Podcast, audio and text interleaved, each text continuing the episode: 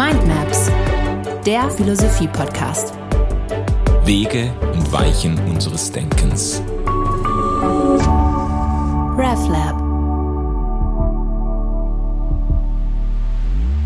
Und hier sind wir wieder. Hallo zusammen. Äh, Willkommen zu einer neuen Folge von Mindmaps in unserer Staffel zur mittelalterlichen Philosophie im Übergang zur Neuzeit. Und darum geht es eigentlich heute auch. Hallo Peter. Hallo Manuel. Äh, willkommen ähm, in diesem Gespräch nach der Mittagspause, aber in, äh, wie sagt man, äh, in alter Frische. Du musst nicht so. alles verraten, sonst gucken die noch, wann wir fit sind. Und ja, ja, genau, genau. Ähm, ja, heute geht's zur Sache. Also äh, mit dieser Folge werden wir uns ja äh, quasi an die Schwelle zur Neuzeit äh, begeben. Wir haben uns in den letzten beiden Folgen mit Anselm von Canterbury und mit Thomas von Aquin befasst. Zwei absolute Schwergewichte der mittelalterlichen Philosophie und Theologie. Und in gewisser Weise kann man sagen, da hat sich schon keimhaft irgendwie vorbereitet, was dann bei bei dem heutigen ähm, Vertreter, nämlich bei René Descartes, zum Durchbruch kommt oder zur Radikalisierung kommt oder wie man das auch immer, wir werden das ja dann äh, ähm, detaillierter anschauen und ausdeutschen. Ich möchte aber ganz anders einsteigen und zwar mit einem, äh, mit einem Kinofilm, der vor einigen Jahren für Furore gesorgt hat, sehr erfolgreich wurde. Der hieß Inception. Christopher Nolan, der Filmemacher, hat sich da verewigt und äh, wirklich auch ein ein äh, Filmwerk geschaffen, über das man lange gesprochen hat. Und es ist auch so ein Film, da das, es gibt ja ein paar Filme der Art, da sitzt man drin und ringt mit der Frage, was ist eigentlich jetzt real? So, was, was, woran kann man sich jetzt festhalten und was wird sich dann doch irgendwie als Täuschung erweisen? Es ist ein Film, der mit dem Phänomen der Träume spielt und der dann, ähm, äh, auch äh, im Verlauf, ich glaube, das darf man spoilern, der ist jetzt ein paar Jahre äh, alt und wer den noch nicht gesehen hat, der darf auch nach dieser Einführung äh, sich noch dazu ermutigt fühlen. Aber es, sind, es, es geht um, ums Träumen und es geht, geht um die Unterscheidung zwischen, zwischen Träumen oder Traum und Wirklichkeit.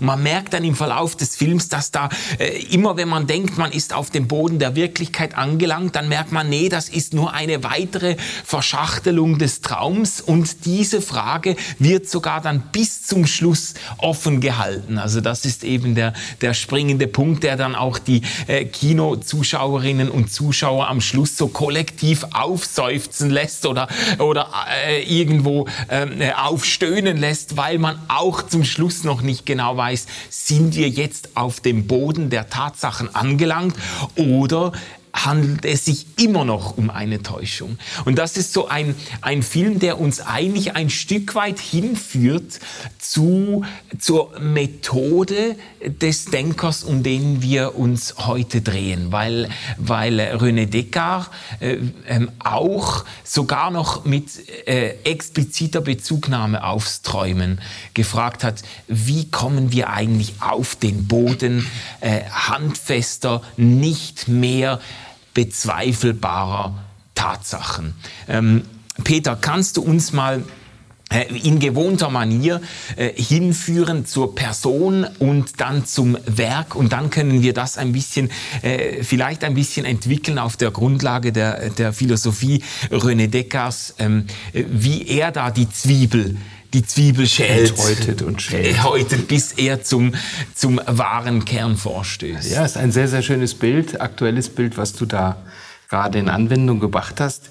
Ja, René Descartes, unsere letzte Sendung, unser letzter Podcast ging ja zu Thomas von Aquin. Ja. Und wir sind jetzt noch mal drei, dreieinhalb Jahrhunderte später. Das muss man wissen. Aristoteles ist in der Philosophie, in der mittelalterlichen Philosophie voll angekommen und es gibt etwas andere Konstellationen. Äh, viele von uns kennen ja auch den Namen von Martin Luther. Ähm, René Descartes hat gelebt von 1596 bis 1650. Also wir sind hier im Grunde schon äh, etwas über die Reformation hinaus, aber Äh, Reformation ist Spätmittelalter von der theologischen Einordnung her, so dass man ungefähr weiß, wo man sich be äh, befindet.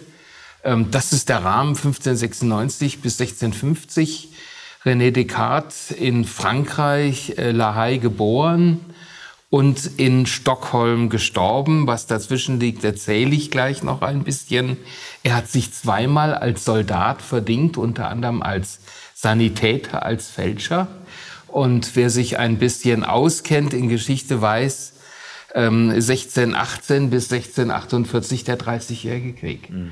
Er hat ihn volle Kanne mitbekommen. Er ist unglaublich weit gereist, hat sein Leben im Wesentlichen mit Reisen verbracht und mit Schreiben und ähm, ist am Ende seines Lebens dann, ja, er hat, er hat gelehrte Werke veröffentlicht äh, und ist in, in Frankreich dann doch auf den Widerstand und das Misstrauen der sehr starken, dominanten Jesuiten getroffen.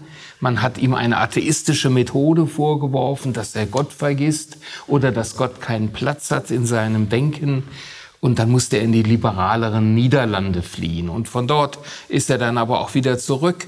Und ähm, er ist, das muss man jetzt äh, für die Pointe, die ich mir für den Schluss äh, vorgenommen habe, wissen, er ist seit Anfang seines Lebens ein sehr schwächliches Kind gewesen. Er wäre beinahe bei der Geburt schon gestorben und es ist nur einer sehr sorgsamen Hebamme zu danken, die ihn eben gepflegt hat. Er hat auch sehr früh seine Mutter verloren und so weiter, dass er überhaupt dieses Alter erreicht hat. Mhm. Ganz am Ende seiner äh, Lehrtätigkeit und seiner akademischen Tätigkeit ist er dann einem Ruf äh, von der äh, Königin Christine aus äh, Schweden gefolgt.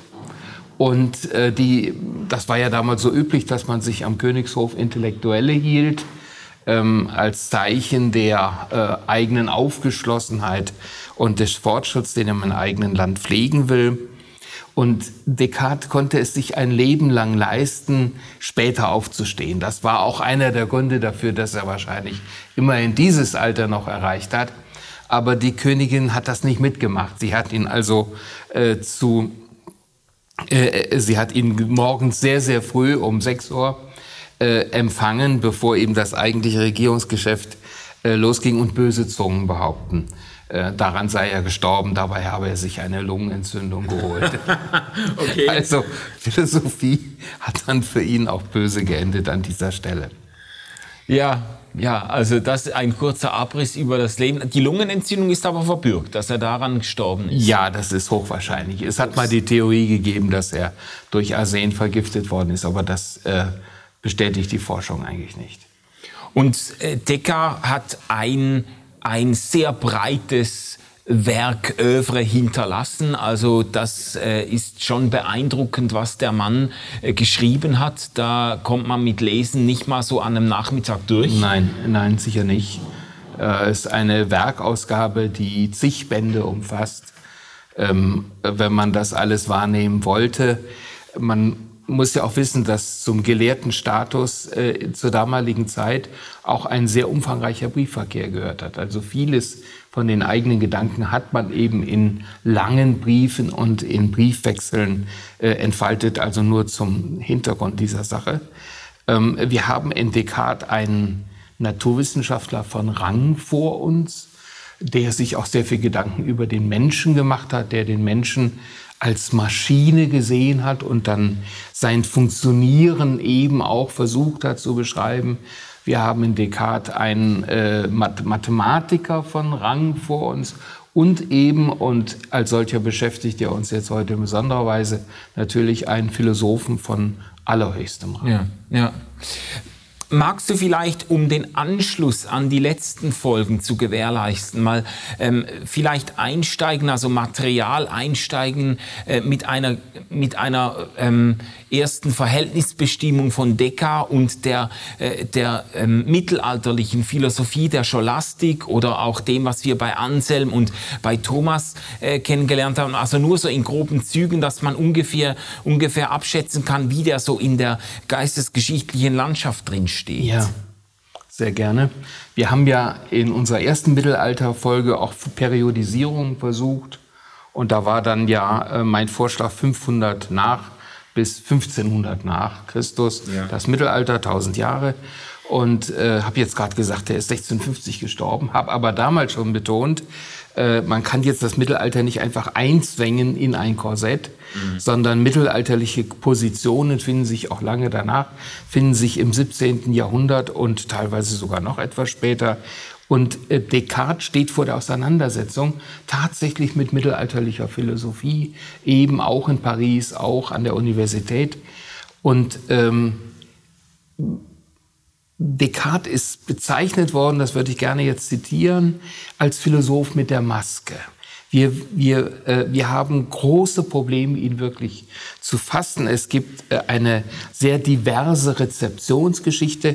Auf der einen Seite ähm, kann Descartes in eine Widmung schreiben seiner, äh, einer seiner Werke, äh, sich der Pariser Theologischen Fakultät äh, auf freundlichste Weise nähern und sagen, das, was ich hier an Philosophie vorlege, ist ja eigentlich nur der einzige Versuch, die Atheisten zu widerlegen und die kirchliche Lehre zu stärken. Mhm. Also ich glaube aber, das sage ich jetzt einfach mal sehr ungeschützt, dass das sein Selbstbewusstsein wirklich auch weitgehend trägt. Dass er jemand ist, der im Anschluss an dieses christliche Mittelalter eigentlich ein Interesse daran hat, ähm, diesen, diesen Kosmos des Glaubens ähm, diesen religionsphilosophischen Kosmos äh, weiterzuführen und zu stabilisieren. Mhm. Mhm. Auf der anderen Seite ist er aber jemand, der merkt, so wie das bisher gemacht worden ist, auch in der aristotelischen Variante, die wir dann ja bei Thomas, Albertus Magnus und so weiter ansatzweise wahrgenommen haben, funktioniert ja. das nicht. Und Descartes Hauptproblem ist, als, als großer Kenner der Materie, wenn wir uns diese scholastische Philosophie anschauen, dann stoßen wir doch je länger, je mehr auf ganz viele unausgleichbare, nicht harmonisierbare Widersprüche. Mhm. Wir hatten ja gesehen, scholastische Philosophie ist Lectio, ist Disputatio und ist Harmonisierungsmethode unter der Voraussetzung letzten Endes, äh, es gibt nur eine Wahrheit und äh, im Prinzip sagen die wahren Väter auch alle diese eine Wahrheit vielleicht in unterschiedlichen Varianten. Und diese Harmonisierung funktioniert nicht mehr. Man stößt auf Widersprüche, die man nicht mehr harmonisieren kann.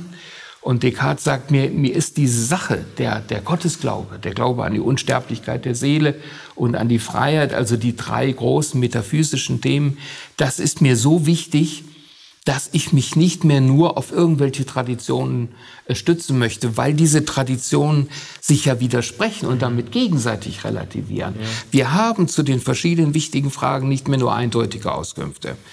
Und dann kommt diese Idee, die zu einer bestimmten Zeit geboren wird, äh, für eine Methode, die ihn mehr als alles andere auszeichnet und die ihm dann eben auch den Ruf des Skeptikers, des ja auch des Atheisten eingetragen hat, nämlich die Idee eines methodischen Zweifels. Methodischer Zweifel ist etwas anderes als ein dogmatischer, als ein inhaltlicher Zweifel. Also ich kann meinen christlichen Glauben bekennen und, und vortragen und jemand sagt, das glaube ich nicht oder das und das und das bezweifle ich. Darum geht's nicht, sondern es geht um einen methodischen Zweifel, der sagt, angesichts all dieser Positionen, die Descartes ganz frech für Opinionis erklärt, mhm. für Meinungen. Meinungen gibt es viele, aber ich muss doch ein Wahrheitsfundament haben, ein Fundamentum in concussum, also ein Fundament, das in Kostum, das nicht mehr erschütterbar ist. Ja. ja? Äh, sagt er, wie komme ich dahin? Und dann gibt es äh, eine, es gibt eigentlich zwei Schriften, in denen er seine Methoden und seine Methodologie erläutert. Die habe ich eben gar nicht genannt, aber das hole ich jetzt nach. Das eine ist dieser Discours de la Méthode und das andere sind die Regeln zur Ausrichtung des, der Verstandeskraft. Und in beiden entfaltet er im Grunde äh, seine, seine philosophische Methode und da spielt äh, dieser methodische Zweifel eine entscheidende Rolle. Und zwar sagt er, wir stoßen im Bereich der Metaphysik, Existenz Gottes, Unsterblichkeit der Seele, stoßen wir auf Fragen, wenn ich dich damit konfrontiere oder wenn ich selber damit konfrontiert werde, was soll ich denn dazu sagen?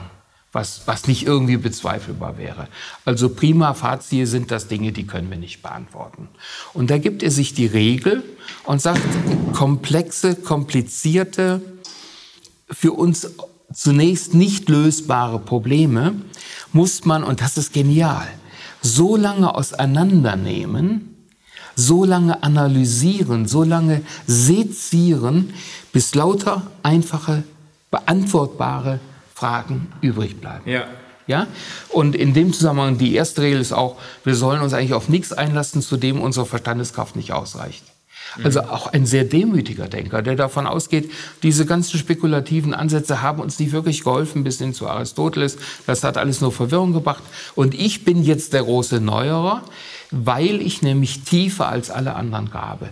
Ich frage so lange zurück, bis ich auf etwas stoße, das unbezweifelbar wahr ist. Mhm. Ja. Also das ist äh, der entscheidende Ansatz und das realisiert er dann in der wirkmächtigsten Schrift und in seiner wichtigsten Schrift, den 1641 erschienenen Meditationen über die erste Philosophie. Ja. Also ähm, man, man kann also sagen, wenn, wenn Descartes sich anerkennend der theologischen Fakultät in Paris gegenüber äußert und sich äh, als äh, Bekenner des christlichen Glaubens äh, inszeniert, ja. dann muss man das nicht notwendigerweise opportunistisch deuten. Könnte man ja auch. Man könnte sagen, ja, der war einfach, der wollte seinen Posten nicht verlieren oder der war vielleicht auch unter Druck und deshalb hat er nach außen hin äh, den Christen gemacht ja. und nach hin, innen hin äh, den knallharten äh, Rationalisten oder so. Das muss man gar nicht so sehen. Man könnte auch wirklich sagen, ähm, er, er hatte im Anliegen äh, den, äh, den Glauben und die Erkenntnis Erkenntnis auf ein festes Fundament zu stellen, hat er irgendwie gemerkt, so wie das bisher gemacht wurde, so geht das irgendwie nicht mehr. Das ist äh, zu widersprüchlich oder das Fundament ist zu brüchig. Ähm, natürlich ist da ein Stück weit, ja, ist ein gewisser wie soll man dem sagen, ein Traditionsabbruch oder eine Traditionsskepsis ist schon mit verbaut. Also äh, so diese Selbstverständlichkeit, mit der man an Aristoteles, an Platon und dann auch an die großen Kirchenlehrer, an Augustin und so weiter angeknüpft hat und gesagt hat, die haben Recht und die reden irgendwie alle vom selben und darauf bauen wir auf.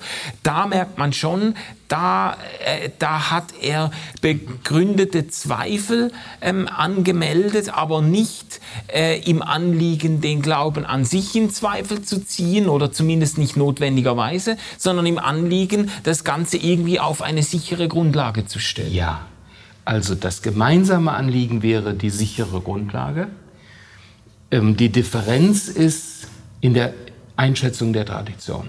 Das hast du jetzt gerade eigentlich nochmal in meinen Augen sehr schön deutlich gemacht. Ähm, die klassische, scholastische, mittelalterliche Philosophie ist Autoritätenphilosophie. Das haben wir mehrfach gesehen. Ja. Ich zitiere die Autoritäten. Die Autoritäten sind austauschbar. Am Ende des Mittelalters stehe ich vor dem Problem, dass aber jetzt noch mehr Positionen zur Verfügung stehen. Und zwischen Plato und Aristoteles gibt es schon gewisse Differenzen. Ja, und auch äh, zwischen Augustin und, und, und so weiter. Und dann kann ich versuchen, das alles irgendwie auszugleichen. Aber irgendwann merke ich, das funktioniert nicht mehr wirklich. Mhm. Und äh, da wird dann, und das ist ein Epochenbruch tatsächlich, ja.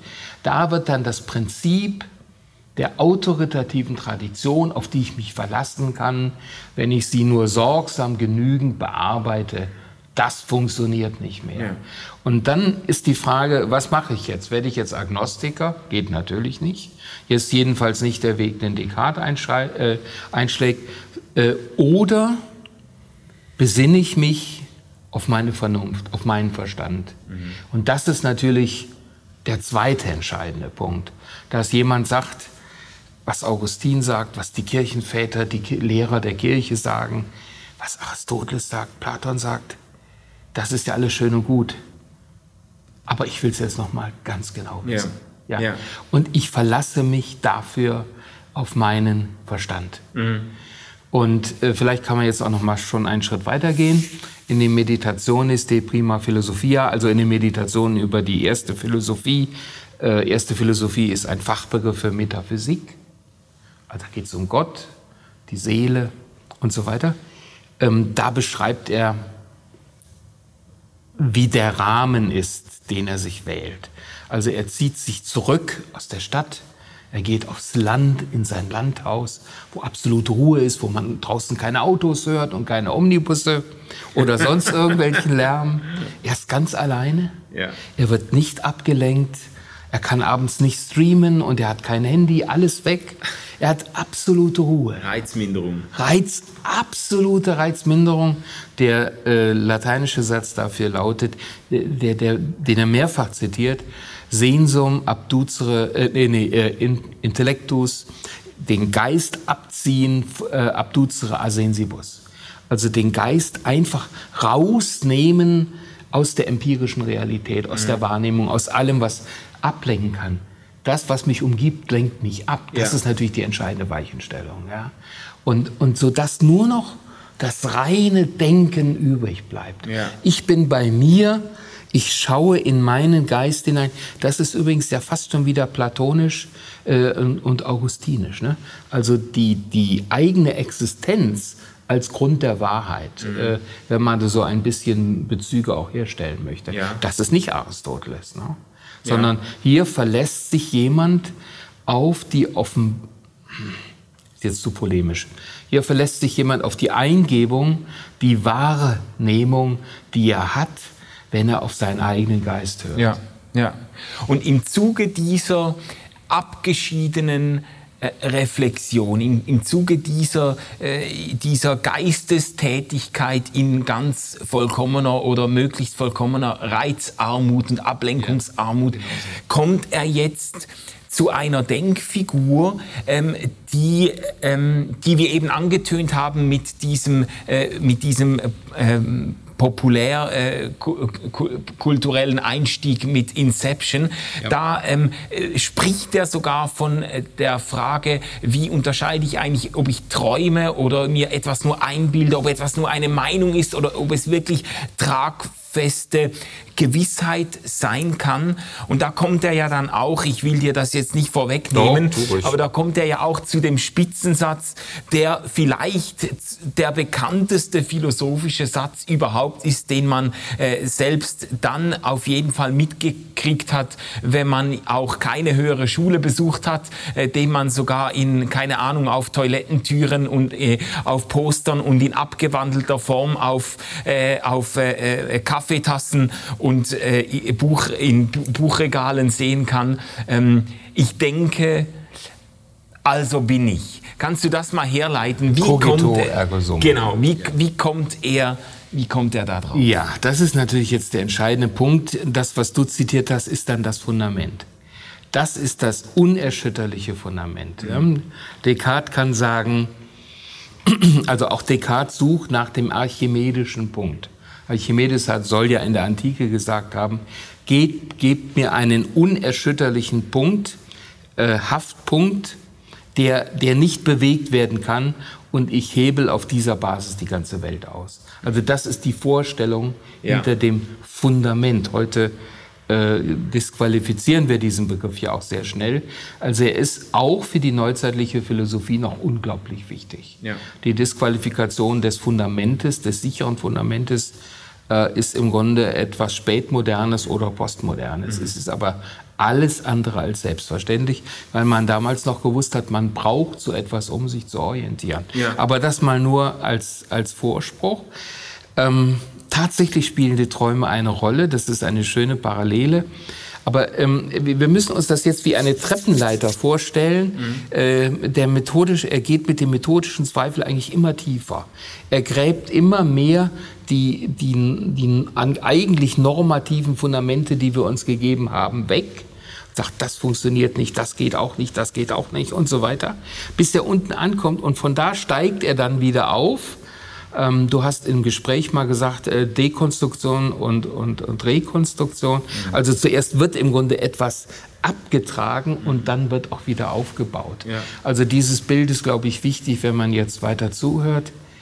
Ähm, er fängt an damit, dass er sagt, naja, eigentlich gibt es doch den Empirismus, der uns sagt, nur die Erfahrung ist doch das, worauf du dich verlassen kannst. Also gerade nicht die Spekulation. Ja. Also die Herausforderung hatten wir ja damals schon, Empirismus gegen Rationalismus. Ja. Und dann sagt er, na ja, aber ihr wisst doch alle, dass es Sinnestäuschungen gibt. Also das Ja. wissen wir ja nicht erst heute aus der modernen Psychologie. Also manchmal erscheinen uns die Dinge doch ganz anders, als sie sind. Also entschuldigt bitte, das ist jetzt nicht das Fundament. Und ähm, dann, dann geht er aber dann eben tatsächlich weiter. Und einer der Punkte ist, dass er sagt, ja, aber das, was ich jetzt gerade hier erlebe, das kann man doch eigentlich nicht bestreiten. Und er sagt, erinnert ihr euch nicht daran, dass ihr geträumt habt und dann aufgewacht seid Ja. und gemerkt habt, dass ihr vorher geträumt habt, als ihr meintet, ihr seid in der Realität unterwegs. Also auch darauf kann ich mich nicht verlassen. Und ähm, das ist alles noch spielerisch. Und dann geht's weiter, dass er sagt, ja, aber äh, wer ist denn die Garantin der, der ewigen Wahrheiten in der Wissenschaft? Mathematik. Mathematik ist was Heiliges seit Pythagoras. Auch den haben wir besprochen. Ja. Ja. Die Zahlen, das Feld der Zahlen. Und, und da sagte er, na ja, aber selbst dort konnte, könnte man doch eigentlich irren. Äh, wer sagt mir denn, dass die Mathematik in allem richtig ist? Und, ähm, und, und jetzt wird's richtig, richtig gefährlich. Und da hat man ihn dann auch wahrscheinlich willentlich missverstanden. Ähm, für die Richtigkeit der Erkenntnis, äh, die hat man jetzt ja auch bei der Mathematik nicht einfach behauptet, sondern die hat man metaphysisch abgesichert. Also äh, Gott ist ein, ein guter Gott und der lässt uns auch nicht in die Irre gehen. Also manchmal irren wir, das sind wir aber dann willentlich selber schuld. Äh, aber eigentlich ist Gott der Garant der zuverlässigen Erkenntnis. Und dann fällt dieser Hammersatz, wir können leicht annehmen, ja, das ist auch in der Zusammenfassung drin, in den Principia Philosophiae, äh, kurzer Zwischenruf, wer eine Zusammenfassung, eine dolle Zusammenfassung der Meditation sucht aus Descartes eigener Hand, findet sie zum Beginn seiner Schrift über die Grundlagen der Philosophie. Und da fällt dann dieser Satz, wir können leicht annehmen, dass es keinen Gott gibt. Das heißt, die eigentliche metaphysische, klassische Garantie für die Zuverlässigkeit der Wahrheit, wo der Mensch gerade sagt, ja, ich rechne damit, dass ich eben auch irre und dass meine Erkenntnis nicht zuverlässig ist, äh, die, selbst die stellt er methodisch in Frage. Ja. Ja? Er sagt ja dann an der Stelle sogar, es könnte ja auch sein, dass Gott uns täuscht. Es könnte sein, dass, äh, dass äh, Das, das könnte sein, ja. Und äh, es könnte ja auch ein, ein Deus Malignus sein, ein böser Gott, ja, der uns willentlich in die Irre der führt. uns willentlich in die Irre führt. Und, und dann, ich habe jetzt äh, direkt die, äh, die, die schärfste Variante dann noch vorweggenommen. Und dann kann man natürlich im Grunde, äh, es, es widerstrebt uns in unserem Denken nicht anzunehmen, dass es keinen Gott Ja. gibt. Wow. Und damit ist im Grunde die Metaphysik abgeräumt. Damit ist alles abgeräumt, was an Garanten äh, da war, was mir in irgendeiner Weise Halt geben könnte. Und ja, dann fragt er sich, äh, was bleibt denn jetzt eigentlich noch übrig? Worauf kann ich mich denn wirklich verlassen? Oder scheitere ich jetzt nur? Und dann kommt dieser eine berühmte Satz, ich kann zwar nicht ausschließen, dass ich irre, aber wenn ich irre, dann ist das ja auch eine Form von Denken. Das leuchtet ein, nicht wahr? Also Denken und Irren gehören zusammen. Und wenn ich denke, dann ist doch ganz klar, wenn ich denke, muss ich existieren. Und das ist genau dieser Satz. Also cogito, ich denke, ergo sum wird normalerweise übersetzt, ich denke, also bin ich. Ähm, ich habe bei meinem philosophischen Lehrer Josef Simon gelernt, man muss das eigentlich anders übersetzen. Ich denke, aha, ich bin. Es ist eine Denkerfahrung. Ja. Da leuchtet auf einmal etwas auf, ja. Und das ist genau das, was er in seiner Wissenschaftstheorie, in seiner Methodologie auch sagt. Ich muss so lange zurückfragen, bis ich auf etwas stoße, was ich wirklich nicht mehr, auch mit bestem Willen nicht mehr hinterfragen kann. Und das ist genau diese Einsicht. Ich denke, aha, ich muss doch dann auch sein. Ich kann mir doch nicht vorstellen, dass ich denke, ohne dass ich mir vorstelle, dass ich bin. Man nennt das, also er nennt das Con, äh, Conjunctio necessaria, eine notwendige Verbindung, wo ich, und er unterstellt natürlich, dass es sowas gibt, äh, wo ich auf eine solche notwendige Verbindung stoße, da bin ich bei der Wahrheit angelangt. Ja. Und von daher, jetzt hast, hast du den, quasi den, den stufenweisen Abstieg, die stufenweise Dekonstruktion vermeintlicher Gewissheiten beschrieben, ja. bis zu diesem Fundamentalsatz, ich denke, aha, ich bin. Und jetzt baut er von da aus äh, irgendwie wieder auf. Jetzt baut er wieder auf. Äh, das ist dann auch mannigfach kritisiert worden, können wir uns dann nachher auch noch angucken. Und ähm, der hat natürlich jetzt ein Problem. Er weiß, dass er existiert, aber er hat sich ja im Grunde durch diese Zweifelsbewegung von allem, von allem distanziert. Also ja.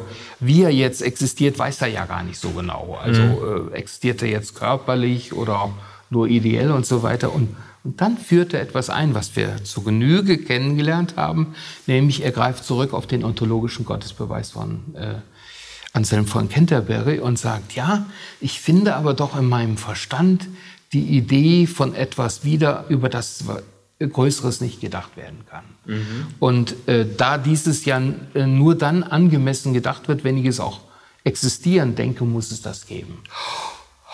Okay, gut, also ich habe schon mal die Existenz Gottes bewiesen, weil ich diese Idee von Gott in meinem Gedanken finde. Und ähm, dann kommt die zweite theologische Hilfsüberlegung, ähm, dass er sagt, und dieser Gott ist als etwas, als das, worüber hinaus nichts Größeres gedacht werden kann, natürlich auch das höchste Gute. Und er wird mich nicht in allem irren lassen.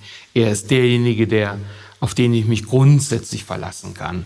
Und dann äh, ist damit im, im Grunde die Zuverlässigkeit meiner Erkenntnis im Wesentlichen auch äh, garantiert. Das geht dann schon sehr schnell bei ihm. Und ja. äh, die, die, die, ähm, er unterscheidet ja dann im, im Prozess dieser ganzen Distanzierung von der Welt zwischen der Res cogitans, also der denkenden Sache, mhm. wir würden sagen dem Erkenntnissubjekt, und den Res extense, den ausgedehnten Dingen, den Körpern der körperlichen, der Außenwelt. Innenwelt steht Außenwelt gegenüber. Ja. Und da sagt er, naja, also wenn mir, ähm, äh, wenn mir das plausibel zu sein scheint, dann wird das jetzt unter dem Einfluss dieses gütigen Gottes auch so sein. Und dann habe ich im Grunde die Wirklichkeit zurückgewonnen.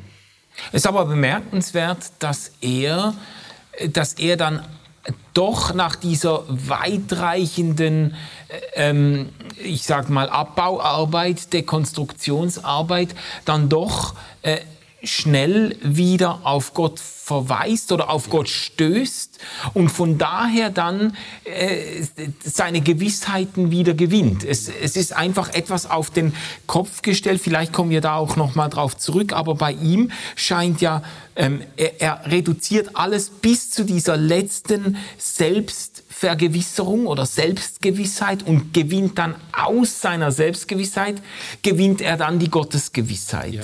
Ähm, das ist schon äh, gewissermaßen eine, eine Umkehrung, aber er kommt dann zu, äh, zu positiven Aussagen über die Wirklichkeit, kommt er dann über den Umweg oder über die Zusicherung Gottes. Ja, und auch zu, ganz richtig, und zu positiven Aussagen über sich selber mhm. kommt er auch nur auf den Weg über die Vergewisserung Gottes.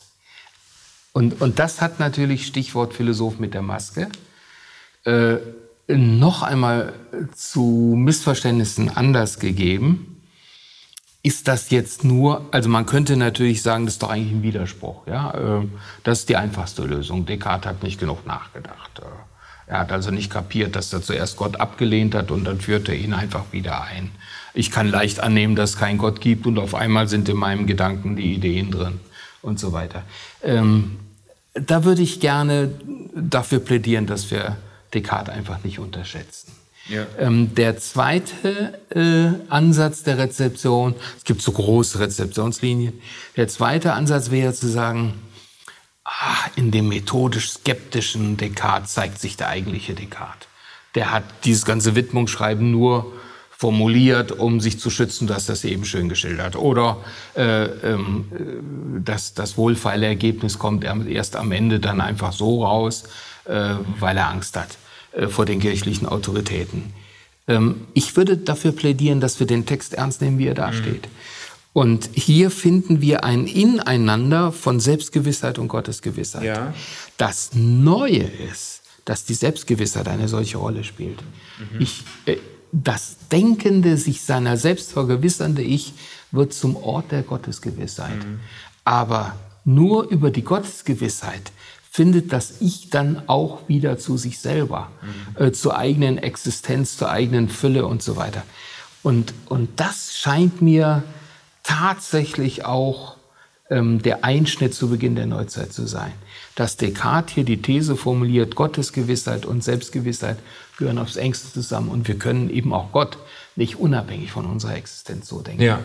Also ist doch letzten Endes das denkende Ich kommt ins Zentrum der Weltanschauung oder der Erkenntnistheorie zu stehen. So es, Und ja. das ist wahrscheinlich ein Schritt, mit dem er dann doch über seine philosophischen Vorgänger hinausgeht und Absolut. die ihm eben zu Recht den Ruf eines Bahnbrechers der Neuzeit gegeben ja. haben. Also genau. Also wir unterscheiden dann auch zwischen kartesisch und kartesianisch. Kartesisch ist mal noch vielleicht die vorsichtigere Variante, die ich gerade jetzt formuliert habe. Der Zusammenhang, der unlösbare Zusammenhang von Gottesgewissheit und Selbstgewissheit.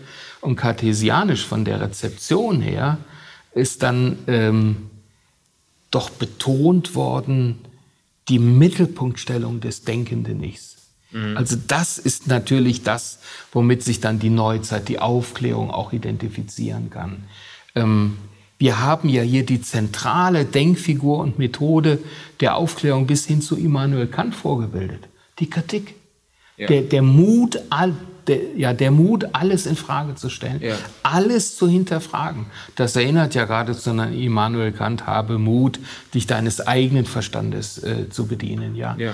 Oder eben in der, in der ähm, Vorrede zur ersten Auflage der Kritik der reinen Vernunft, wo er sagt, die Vernunft ist der Gerichtshof vor dem sich alles verantworten muss letzten Endes. Mhm. Das wäre ohne Descartes nicht denkbar. Nicht denkbar. Ja. ja.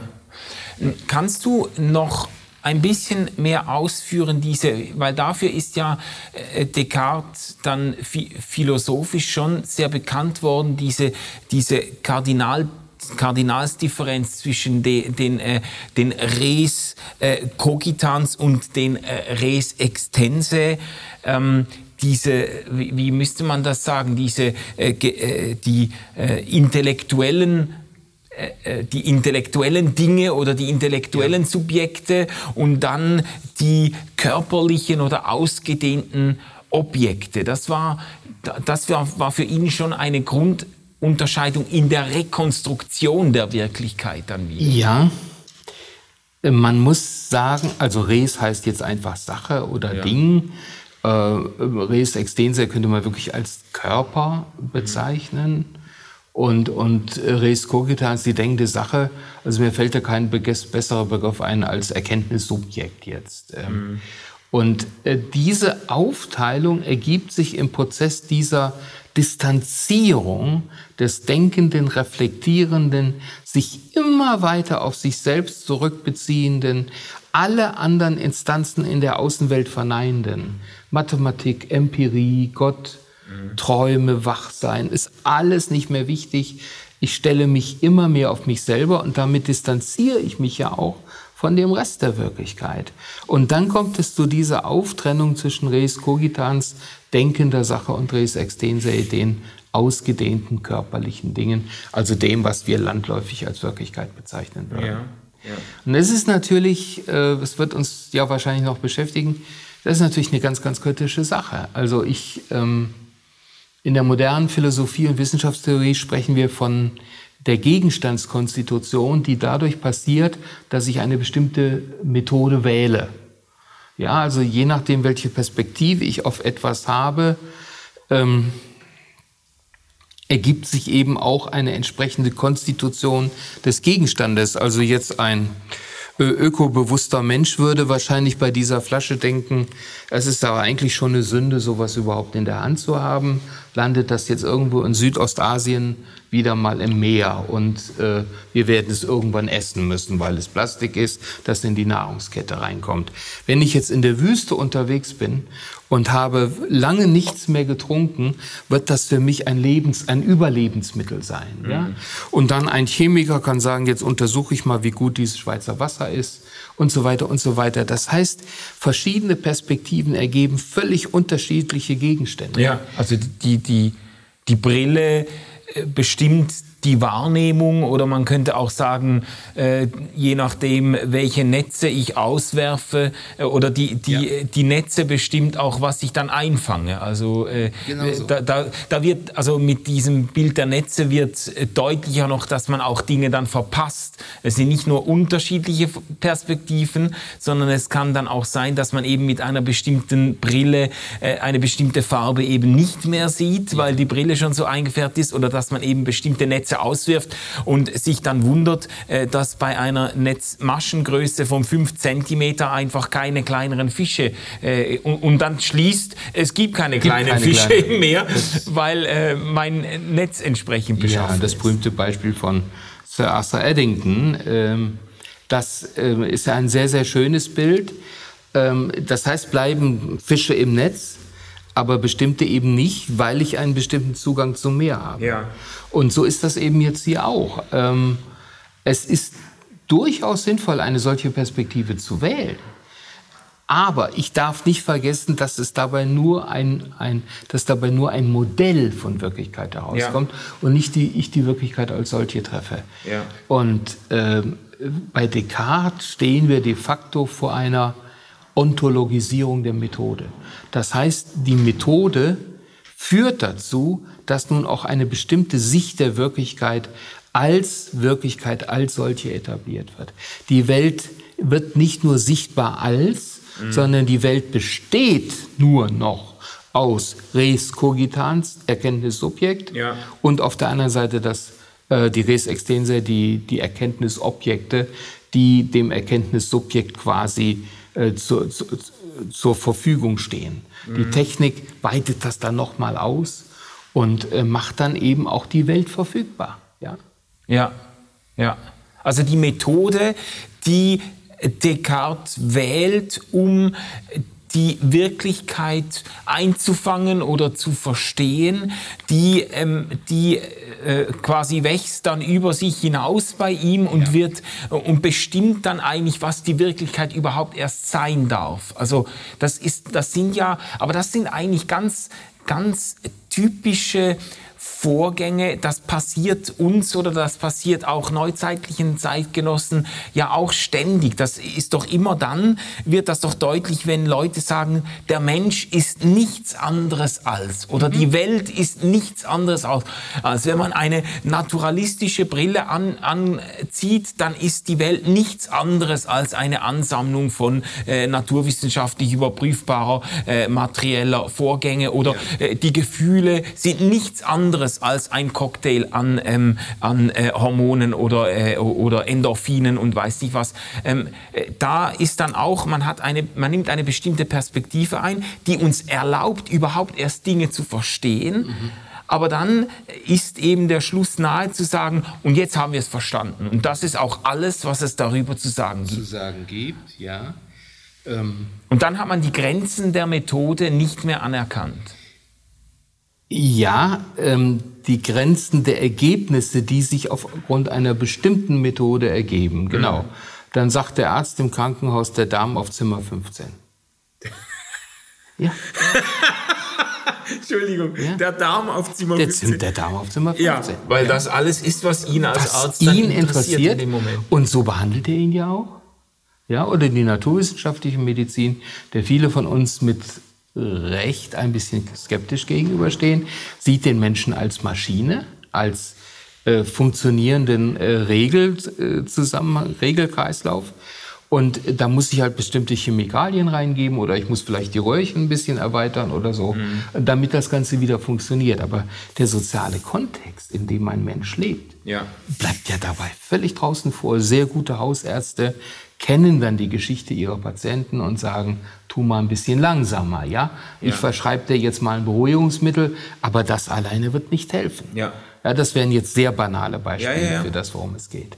Aber das ist jetzt genau ein Punkt, da werden wir, ähm, das haben wir uns ja fest vorgenommen, in einer nächsten Folge nochmal ganz speziell ein Augenmerk drauf legen. Wie weit kommt man mit dieser, man hat ja dann auch von der Subjekt-Objekt-Spaltung gesprochen, mit, wie weit kommt man mit dieser äh, Methode oder Erkenntnistheorie von Descartes und wo sind dann auch die Grenzen? Wo führt es auch zu einer, zu einer äh, ähm, Einschränkung der Wahrnehmung des Horizonts? Woher, wo führt es zu einer Vereinzelung des Menschen, die seine Einbindung in ganz viele relationale Zusammenhänge nicht ernst nimmt und so? Da werden wir uns ähm, in der nächsten Folge mit befassen. Und du hast jetzt schon angefangen, eigentlich das auch äh, hier auch irgendwo die Grenzen anzuzeigen und äh, eine gewisse Kritik äh, festzumachen. Ähm, äh, wollen wir vielleicht diese Folge ähm, in die Richtung beenden, dass du, dass du noch ähm, vertiefst, was du an der Methode, vielleicht auch an der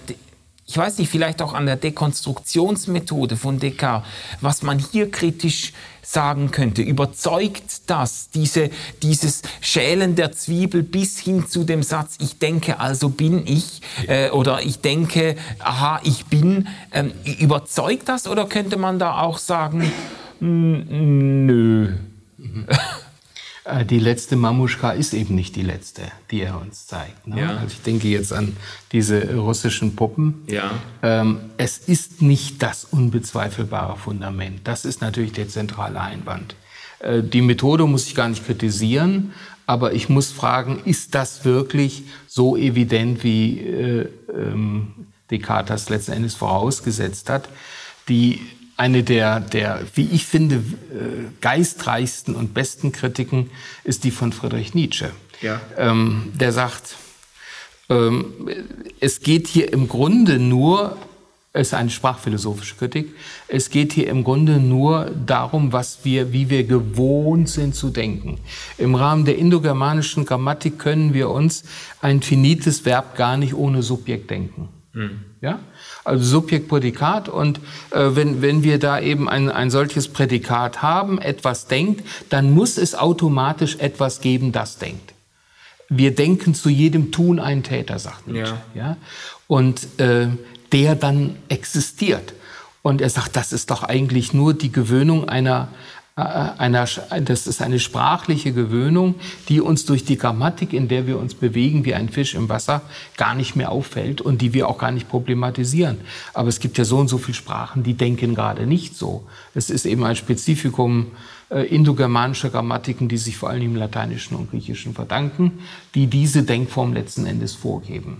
Wenn man jetzt sagt, äh, gib ein bisschen Butter bei den Fische, dann wäre äh, etwa das, äh, wären fernöstliche Denkweisen, in Anführungsstrichen, auch das ist ja schon wieder schwierig formuliert, äh, wären ein Hinweis darauf, dass ich sehr wohl ein Denken, eine Tätigkeit denken kann ohne Subjekt. Also für einen äh, Hinayana-Buddhisten äh, ist die Vorstellung eines Subjektes als solches schon ein Ausdruck von Sansara, von Nichtigkeit, weil das Subjekt ja, indem es Subjekt ist, von anderem getrennt ist. Wahres Sein gibt es ja nur, wenn ich, ich verschmelze mit der gesamten Wirklichkeit. Also die Vorstellung, ähm, dass ich jetzt auf die Wahrheit stoße, äh, äh, wenn, wenn ich zu dieser Tätigkeit ein Subjekt dazu denke, ist für einen äh, rechten Buddhisten überhaupt gar nicht nachvollziehbar. Noch einmal dann auch die sprachphilosophische Kritik. Wir könnten auch von der Medizin ausgehen, von der äh, modernen Neurologie. Äh, Damasio hat die Kritik geübt und hat gesagt, Descartes nimmt hier auseinander, was aus, Psycho, aus der Sicht psychosomatischer Medizin oder auch der Neurologie aufs engste zusammengehört, nämlich die Seele, der denkende Geist, Mens und der Körper. Also hier eine, eine Distanz aufzubauen, eine Trennung, entspricht nicht dem, was wir inzwischen auch naturwissenschaftlich einholen können. Ja, äh, das, äh, mir, mir kommt dazu ein anderer Film noch in den Sinn, weil wir sind eingestiegen mit Inception. Und äh, ich habe mir jetzt vorhin überlegt, ähm, wir hätten ja auch, auch über The Matrix, über die Matrix reden können, diese inzwischen Trilogie, aber der erste Teil ist, will ich mal sagen, wirklich in die Popkulturgeschichte eingegangen. Und da ist es ja so, dass ähm, die Protagonisten, auch hier wieder ein Spoiler, aber wer das nicht mitgekriegt hat, hat unter einem Stein gelebt die letzten 30 Jahre. ähm, äh, äh der, der, ein, ein, ähm, äh, da ist es so, dass die Protagonisten merken, dass alles, was sie bis jetzt unter ihrer Wirklichkeit verstanden haben, ihr ganzes Leben, ja. ist eigentlich nur eine Illusion, die ihnen von den Maschinen vorgegeben wird. Die Maschinen haben nämlich äh, längst die Kontrolle über die äh, Menschheit übernommen, halten sich die Menschen in riesigen Brutstätten, in solchen äh, äh Blasen drin und zapfen ihre Energie an. Und um die Menschen bei Leben und bei Laune zu halten, sage ich ich mal, wird über den irgendwie über eine direkte Hirnverbindung, Datenbus, wird ihnen irgendwie eine äh, weltliche Wirklichkeit eingespielt. Ähm, aber all das, das sind nicht ihre Gedanken, das ist auch nicht ihr, das ist eben auch dann kein Selbstbewusstsein. Also dann denkt es quasi in diesen, die Maschinen denken in diesen Menschen drin, aber ähm, hier wäre das Denken dieser Menschen in ihrer Pseudowirklichkeit gerade kein zuverlässiger Hinweis auf ein Selbstbewusstsein so ist eigentlich. Es. Ja, also genau. das ist natürlich ein Experiment, aber es ist also ein Gedankenexperiment, aber es ist äh, es ist immerhin ähm, es ist immerhin ein zulässiges äh, Szenario. Ja. Und eins, das wir nicht widerlegen können, ja. Ja, das ist das Unheimliche. Gibt es auch viele, äh, ist ja auch philosophisch äh, ähm, äh, breit ausgeschlachtet worden, diese äh, Matrix-Filme, weil sie eben genau diese Fragen durchspielen. Was ist eigentlich Wirklichkeit und wie kommen wir da drauf und wie wissen wir, ob wir nicht alle doch in der Matrix leben und so weiter. Also das, ähm, ja. Also das wird uns ja dann im Zusammenhang mit Fichte nochmal beschäftigen, äh, der dem Ich ja nochmal eine stärkere Rolle zuweist. Und das Ich ist dann wirklich Konstrukteur der Welt. Das intelligente, intelligible, reflektierende Ich. Ja. Und da kommen wir der Matrix schon ziemlich nah.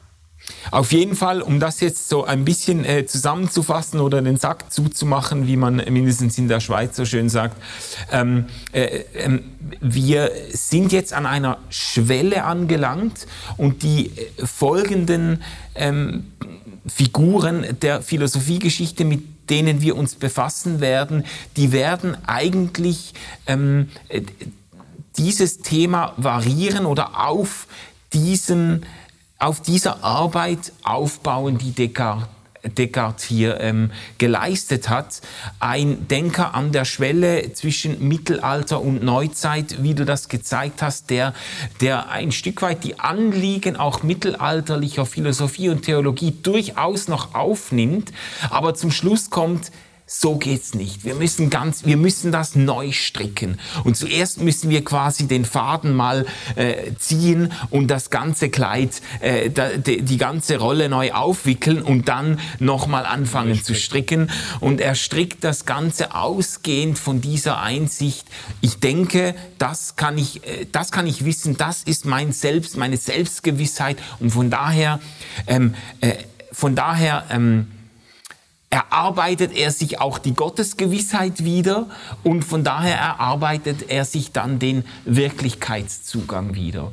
Und ähm, was das mit der Philosophiegeschichte gemacht hat, das hören wir in den folgenden äh, Episoden. Nächstes Mal werden wir, wie versprochen, uns noch einmal äh, so ein bisschen schärfer stellen, äh, was bei Descartes ähm, äh, diese, äh, diese äh, Grundentscheidung, was, was sich dazu noch sagen lässt und sagen, was man dazu noch sagen muss, auch kritisch anmerken muss und wie wir das auch heute einordnen könnten. Descartes und die Folgen. Genau. Ja. Genau. Peter, vielen Dank. Gerne. Ihr Lieben, Danke bis dir. zum nächsten Mal. Tschüss zusammen. RefLab